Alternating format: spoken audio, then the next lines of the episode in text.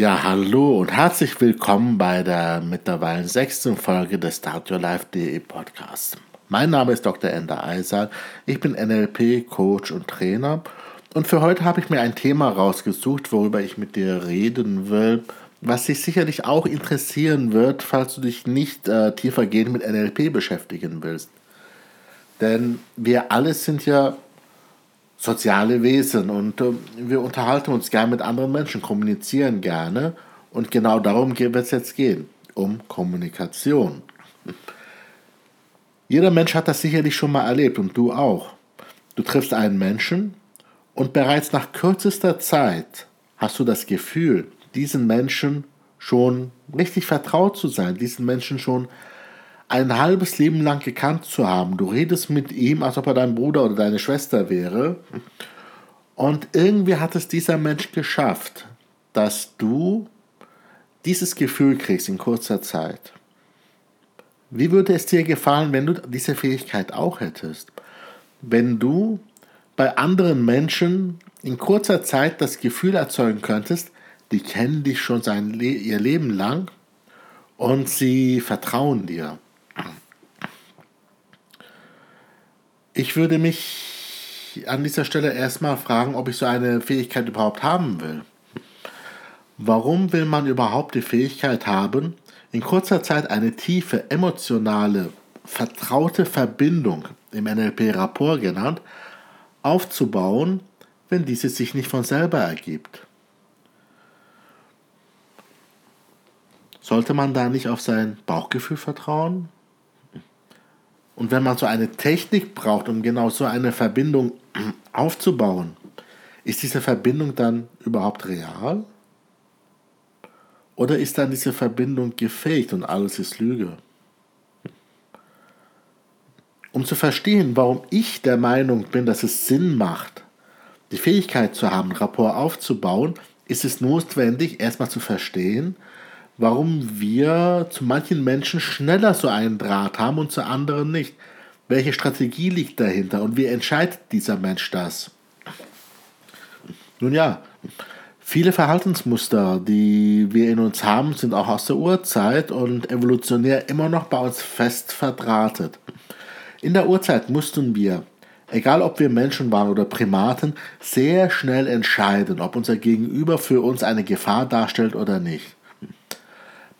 Eine sehr wirkungsvolle Strategie muss es daher gewesen sein, dass man Freunde daran erkennt, dass diese uns ähnlich waren. Wir haben also gesagt, wer uns ähnlich ist, der ist ungefährlich, der ist wie ich.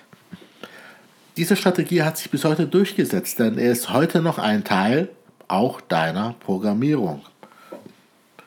Wir erkennen uns freundlich gesinnte Menschen nicht nur daran, dass sie uns ähnlich sind, nein, wir, wenn wir unserem Gegenüber gefallen möchten und ihm zeigen möchten, dass wir freundlich gestimmt sind, gleichen wir uns sogar dem an. Das sind Verhaltensweisen, die tief in uns verankert sind und ähm, die wir unbewusst leben. Es ist keine bewusste Entscheidung. Nun ja, das sind jetzt Programmierungen aus der Urzeit und meiner Meinung nach ist das Bedürfnis oder die Notwendigkeit, innerhalb von Sekunden erkennen zu können, erkennen können zu müssen, ob mein Gegenüber mir freundlich gesinnt ist oder nicht, nicht mehr zeitgemäß. Ja? Ähm, damals konnte diese Fähigkeit über Leben und Tod entscheiden. Ne? Ich musste schnell wissen, wenn da einer mir gegenübersteht, ist er Freund oder Feind? Wird er mich vielleicht äh, K.O. schlagen? Wird er mich umbringen? Ähm, oder kann ich mit dem handeln? Daher war es auch die bessere Strategie, den Gegenüber uns im Zweifel als Feind einstufen zu lassen. Ja? Weil es war ja so, wenn unser Gegenüber ein Feind ist und wir denken, er wäre ein Freund, dann sind die Folgen für uns wesentlich schwerwiegender, als wenn wir denken, unser Gegenüber wäre ein Feind, aber er ist in Wirklichkeit ein Freund. Das heißt, wir haben ein recht konservatives Programm darin, Menschen zu vertrauen. Heute müssen wir, wenn uns ein unbekannter Mensch begegnet, ähm, bei einer Fehleinschätzung nicht unbedingt äh, um unser Leben bangen. Es kann sein, dass wir aus unserer steinzeitlichen Programmierung heraus Menschen, die für uns wertvoll sein könnten, unnötigerweise ablehnend begegnen. Die Programmierung, dass wir uns bevorzugt mit Menschen beschäftigen wollen, die uns ähnlich sind, nimmt uns meiner Meinung nach sogar oft die Möglichkeit, dazu zu lernen und uns weiterzuentwickeln, denn diese Menschen sind gerade Chancen für uns. Was würde jetzt passieren, wenn wir das uns bewusst machen? Wir könnten auch zu Menschen, die sich stark von uns unterscheiden und uns auf den ersten Blick unsympathisch sind, eine tiefere Beziehung aufbauen. Wir könnten hingehen, wir könnten diese Menschen kennenlernen. Wir würden somit Menschen kennenlernen, die uns auf den ersten Blick sehr anders erscheinen, als wir sind. Und dann vielleicht herausfinden, dass diese Menschen auf den zweiten Blick vielleicht gerade sehr interessant sind und eine Bereicherung für uns.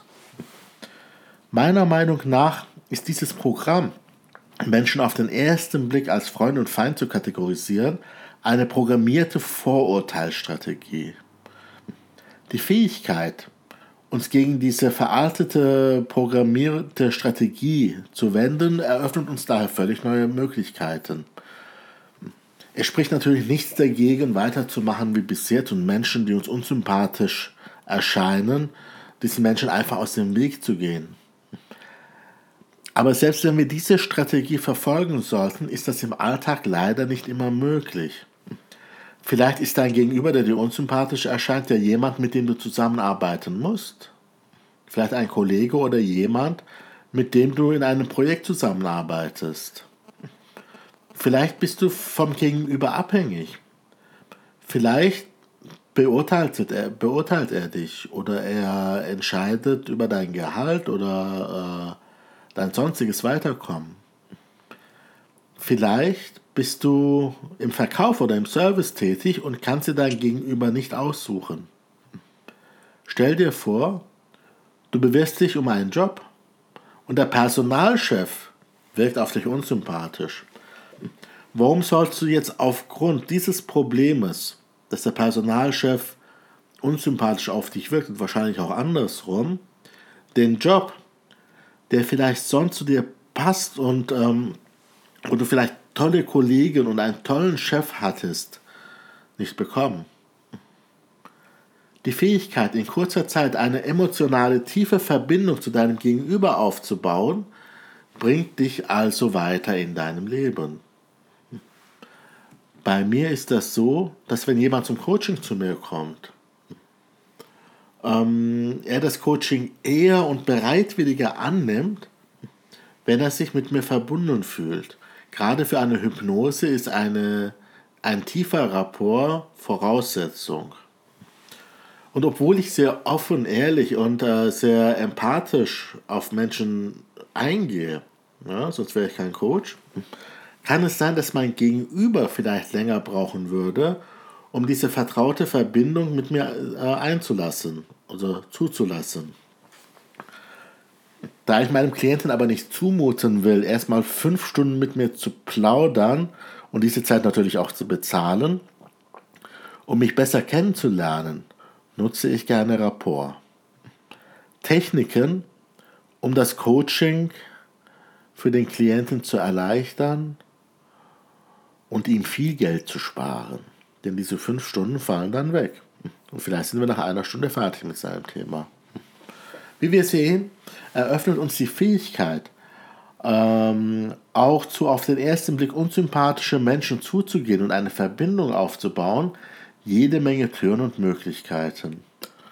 Wie genau bauen wir jetzt eigentlich Rapport zu Menschen auf? Wie genau bauen wir diese tiefe emotionale Verbindung in kurzer Zeit auf? Nun ja, wie meistens im NLP hat man diese Fähigkeit modelliert. Das bedeutet, man hat sich Menschen, die diese Fähigkeit haben, sehr genau angeschaut und untersucht, wie die das machen und hat diese Strategie kopiert. Du kannst es ja mal selber versuchen, vielleicht siehst du es auch selber. Das nächste Mal, wenn du äh, unter Menschen bist, zum Beispiel in einem Café, beobachte doch einfach mal die Menschen und vor allem die Menschen, wo du das Gefühl hast, dass sie eine tiefe Verbindung zueinander haben. Am besten beobachtest du, wenn sich zwei Freundinnen miteinander austauschen.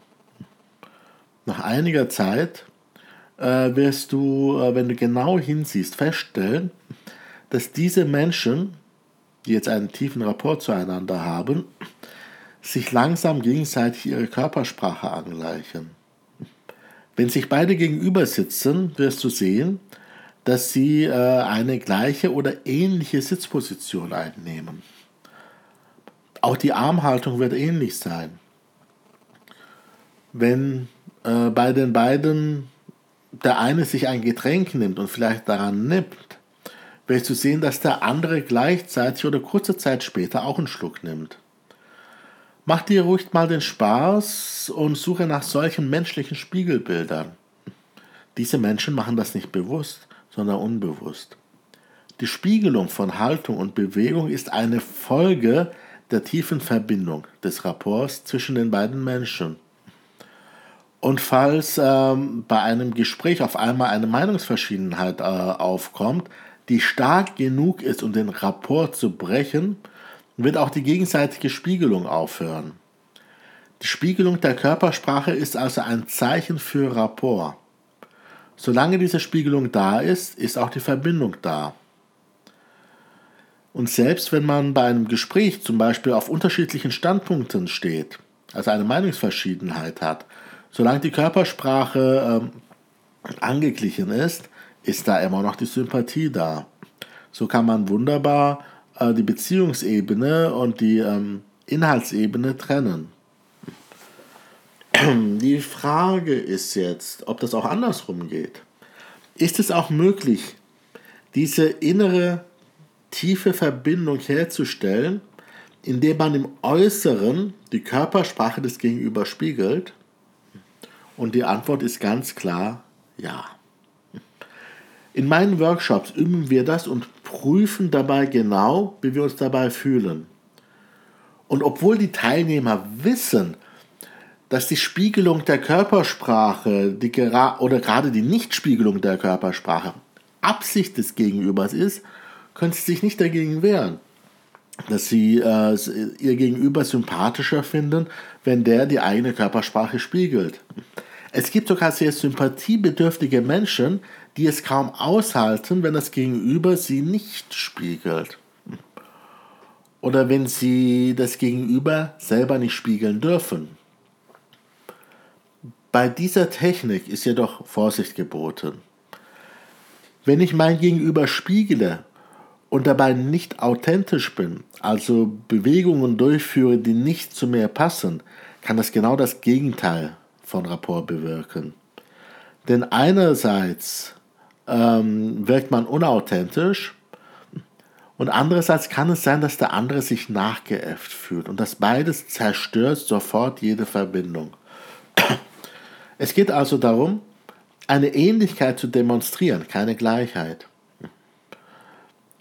Wenn ich also mit jemandem gegenüber sitze, zu dem ich Rapport aufbauen möchte, setze ich mich erstmal ganz entspannt hin, in meiner eigenen Sitzposition und nehme mit der Zeit ganz langsam die Sitzposition hm, des Gegenübers ein oder eine, die dem ähnlich ist. Wenn mein Gegenüber an seinem Getränk nimmt, nehme ich nach wenigen Sekunden auch einen Schluck. Wenn mein Gegenüber sich zum Beispiel während des Gesprächs zu mir hinlehnt, mache ich zeitverzögert das Gleiche. Lehnt er sich von mir weg, lehne ich mich nach einiger Zeit auch weg. Verschränkt er die Arme, könnte ich zum Beispiel auch meine Arme verschränken.